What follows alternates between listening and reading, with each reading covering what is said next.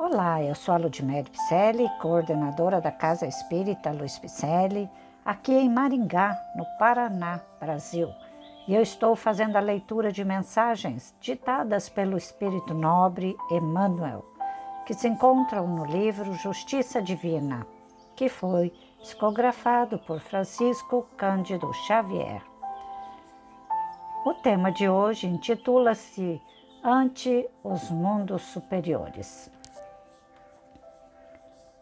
Emmanuel, em reunião pública de 21 de agosto de 1961, fez a reflexão da primeira parte, capítulo 3, item 11, do livro O Céu e o Inferno, obra kardeciana da doutrina espírita.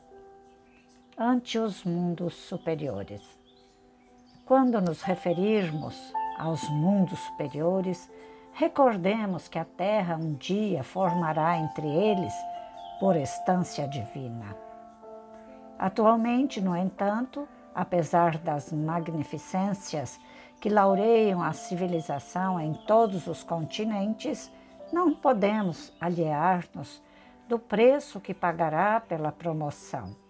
Sem dúvida, os campos ideológicos da vida internacional entrarão em conflitos encarniçados pelo domínio. As nuvens de ódio que se avolumam na psicosfera do planeta rebentarão em tormentas arrasadoras sobre as comunidades terrestres. Contudo, as vibrações do sofrimento coletivo funcionarão por radioterapia, isto na esfera da alma, sanando a alienação mental dos povos que sustentam as chagas da miséria em nome da ideia de Deus e daqueles outros que pretendem extirpá-las, banindo a ideia de Deus das próprias cogitações. Engenhos de extermínio desentregarão os quistos raciais e as cadeias que amordaçam o pensamento, remediando as agonias econômicas da humanidade e dissipando as correntes envenenadas do materialismo a estender-se por afrodisíaco da irresponsabilidade moral.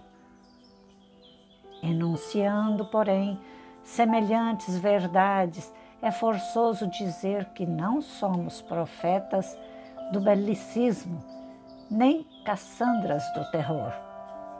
Examinamos simplesmente o quadro escuro que as nações poderosas organizaram e que lhes atormenta hoje os gabinetes de governança, ainda mesmo quando se esforçam por disfarçá-lo nos banquetes políticos e nos votos de paz.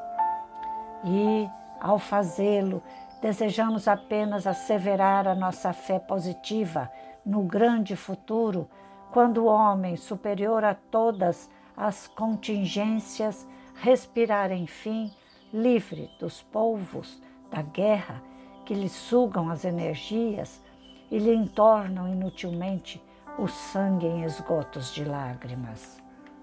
Abrindo as estradas do Espírito para essa era de luz, abracemos a charrua do suor pela vitória do bem seja qual seja o nosso setor de ação. Obreiros da imortalidade, contemplaremos os habitantes da terra a emergirem de todos os escombros com que pretendam sepultar-lhes as esperanças, elevando-se em direitura de outras plagas do universo. E enquanto nos empenhamos cada vez mais em largas dívidas para com a ciência que nos rasga horizontes e traça caminhos novos, vivamos na retidão de consciência, fiéis ao Cristo, no serviço incessante do burilamento da alma, na certeza de que, se a glorificação chega por fora, a verdadeira felicidade é obra de dentro. Todos nós almejamos estar em mundos superiores, não é mesmo? Porém, a nossa terra ainda está regida por leis feitas também por homens além das leis superiores, é claro, espirituais, os homens fazem escolhas como guerras, extermínios, de todos os naipes, egoísmos. Isso não precisa ser guerras muito grandes, não é? As guerras internas dentro do nosso lar, as guerras dentro da igreja, inclusive. Existe sim a guerra de egos, guerra de pessoas que querem ser melhores que as outras, desde a pequenina estrofe até a grande música que se canta neste planeta Terra. Existe sim toda uma aventura de países, de presidentes, de pessoas que querem fazer com que rejamos as coisas deste mundo conforme o nosso bel prazer, não é mesmo? E assim a gente vai indo, tocando o nosso barquinho, porque temos que burilar o nosso sentimento, temos que burilar as nossas escolhas, o nosso, o nosso espírito, temos que burilar a nossa tarefa de sermos melhores aqui neste planeta. Precisamos sim sermos melhores.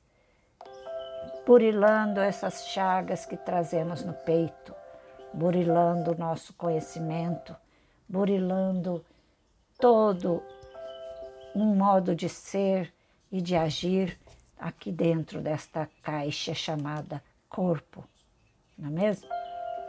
E assim a gente vai indo melhorando cada dia mais o nosso ser, o nosso pensamento, conforme as nossas escolhas, porque somos falhos, somos ainda ególatras e precisamos melhorar a nossa condição de encarnados aqui na Terra. A espiritualidade nos conclama a todos os instantes para sermos melhores.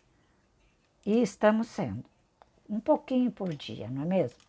Mas, ante os mundos superiores, vamos ficando aqui neste mundo inferior, fazendo a nossa tarefa, olhando o ser humano que está ao nosso lado, olhando todas as pessoas que estão crescendo conosco e buscando cada dia mais fazer o bem sem olhar a quem. E Jesus fala a todo instante que precisamos melhorar esse sentimento. Assim, te convido para você acessar nosso site www.celpifempicele.com.br. Venha somar conosco, porque nossos podcasts são leituras de livros e mensagens da doutrina espírita que vão fazer com que nós façamos uma trajetória melhor ainda neste planeta, cheio de provas e expiações, para chegarmos até um dia a chegar lá naqueles mundos superiores, a nossa reencarnação se fará muito melhor. Mas se não fizermos essas mudanças interiores, com certeza nós demoraremos um tantinho mais para subir a outros orbes que nos aguardam. Vamos lá? Vamos estudar a doutrina dos Espíritos? Ela é uma doutrina reveladora, libertadora. E vamos, assim, fazer com que o Espiritismo redivivo habite em nós e o cristianismo faça parte do nosso caminhar. Deus nos abençoe a todos e muita paz.